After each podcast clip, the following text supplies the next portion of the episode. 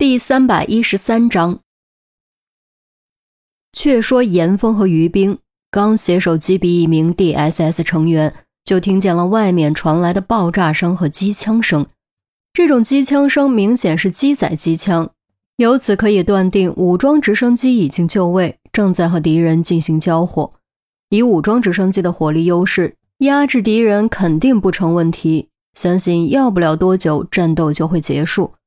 而他们要做的是在战斗结束前尽快找到威廉，防止威廉逃跑。然而就在这时，不远处忽然传来一声宛如咆哮的枪鸣，悠悠回响在城堡内，震荡不休。狙击之王巴雷特，凭借对枪械的了解，严峰立刻认了出来。随即，一个可怕的念头冒了出来。现在城堡外有值得狙击的，只有武装直升机。无论武装直升机的挡风玻璃被击穿，还是油箱被击中，都可能会导致武装直升机当场坠机。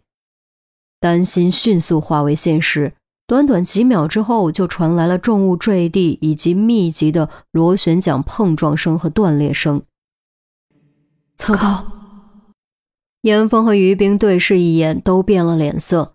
显然已经有一架武装直升机坠机了。如果不尽快找到狙击手，其余武装直升机也会面临危险。除非拉开距离，而一旦武装直升机不敢靠近，火力优势就将被瓦解。这种情况下，不止他们的压力会更大，威廉也会有更多的逃跑时间。我们得找到狙击手。枪声的位置并不远。严峰不得不以大局为重，暂时按下抓捕威廉的执念。于斌颔首同意。无论在何种情况下，狙击手都是至关重要的存在。一名优秀的狙击手完全有可能以一己之力改变整个战局的走向。所以无论如何都应该先找到这名狙击手，即便不能立刻将其干掉，也要牵制住，不能让其再随意开枪。说来也巧。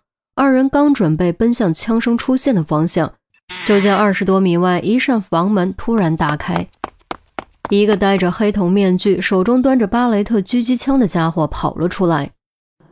黑瞳，难怪武装直升机都被打落了，原来开枪的是前黑暗契约杀手，专精狙击的黑瞳。严峰和于斌看到了黑瞳，黑瞳也看到了严峰和戴着黑幻蝶面具的于斌。黑瞳没想到黑幻蝶还敢回来，更没想到会在这儿撞见，顿时也不由得愣了一愣，随即毫不犹豫抬起枪口，在跑动过程中瞄准于斌扣下扳机。要知道，狙击枪的后坐力是很大的，再加上长度、重量以及精准度要求，通常都是架在支撑物上射击。黑瞳竟然端在手里，一边跑一边开枪。不是乱来，就是绝对自信。很显然，黑瞳属于后者。一股宛如死神镰刀斩落的强烈危机感油然而生，让二人汗毛炸起。严峰想也没想，一把将于冰推开。而几乎就在于冰被推开的瞬间，手指长的子弹从他原先站的位置呼啸而过。如果将时间放慢，就会看到子弹高速旋转着，带着一串串空气波纹从他的脑袋边上擦过。直到这时，于冰才反应过来，感到一阵后怕。幸亏严峰反应快，要是严峰反应慢，哪怕一点点，自己的脑袋估计已经炸了。严峰同样后怕不已，后背出了一层冷汗，对这个代号“黑瞳”的家伙又多了几分忌惮。面对突发情况，端着笨重的狙击枪跑动中说爆头就爆头，这技术实在是有点可怕。黑瞳却看都没看结果，开枪之后转身就跑。他很清楚自己的定位，自己是一名狙击手，而不是善于搏杀的战士。面对不清楚实力的对手，毫无疑问要抓准自己的长处，以己之长攻敌之短。更何况。他还要尽可能牵制住敌方的武装直升机，给敌方造成尽可能多的伤亡。你没事吧？没，没事。追！于斌心脏狂跳，却没有多做停留，举着手枪就追了上去。严峰连忙跟上，心中暗暗发狠，一定要把这个差点害死于斌的家伙的脑袋打爆。与此同时，另一边，狙击组登上城墙后，没有找到罗刹的踪影，却丝毫不敢放松警惕，背靠着背，小心翼翼往门的方向挪动。整个过程中，罗刹没有再出现。而就在其中一位队员准备开门的时候，门板上突然闪出一抹寒光，一根亮如秋水、薄如片羽的刀刃无声穿过，精准刺入他的心口，从后心钻了出来。一滴鲜血顺着刀刃滑落，在夜色淹没的古老石块上溅开血花。门后有人。即便不是萌新菜鸟，这突如其来的暗杀还是让他们感觉措手不及。惊悚愤恨之下，同时将枪口对准门板，扳机一扣到底。一时间，枪声大作，火光爆闪，爆碎的木片中，门板被打得支离破碎，顷刻间成了马蜂窝。刀刃却已经不见踪影，也没有任何子弹穿过血肉的噗噗声。停！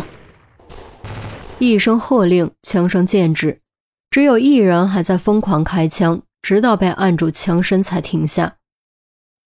够了，他就是想从心理上击垮我们，我们不能中计。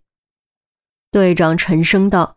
虽然他自己也感觉有点害怕，但他知道此时此刻自己绝对不能慌，只有自己稳住阵脚，队伍才能凝聚成一体，才能让敌人的计划落空，让敌人付出惨痛的代价。是，队员松开扳机，连续深吸气，让自己冷静下来。其余几人赶紧将被刺穿心脏的队友扶倒在地，一人摸了摸颈动脉，摇摇头，示意已经没救了。都打起精神，不要再给他可乘之机，等抓到他再给兄弟们报仇。队长说完，一脚将变成马蜂窝的小门踹碎，带头端着枪冲了进去。门后果然没有尸体，也没有鲜血，对方一击必杀，杀之即走，绝对是一名训练有素的专业杀手。D.S.S 果然没有那么好对付。两架幸免的武装直升机的其中一架，孔玉德、赵处长以及雷斯垂德都在，三人都戴着头盔耳罩，亲眼目睹了刚才发生的一切，眼睁睁看着一架武装直升机陨落。雷斯垂德心头滴血，但也庆幸队员已经下机，否则死的可就不是一两个人那么简单了。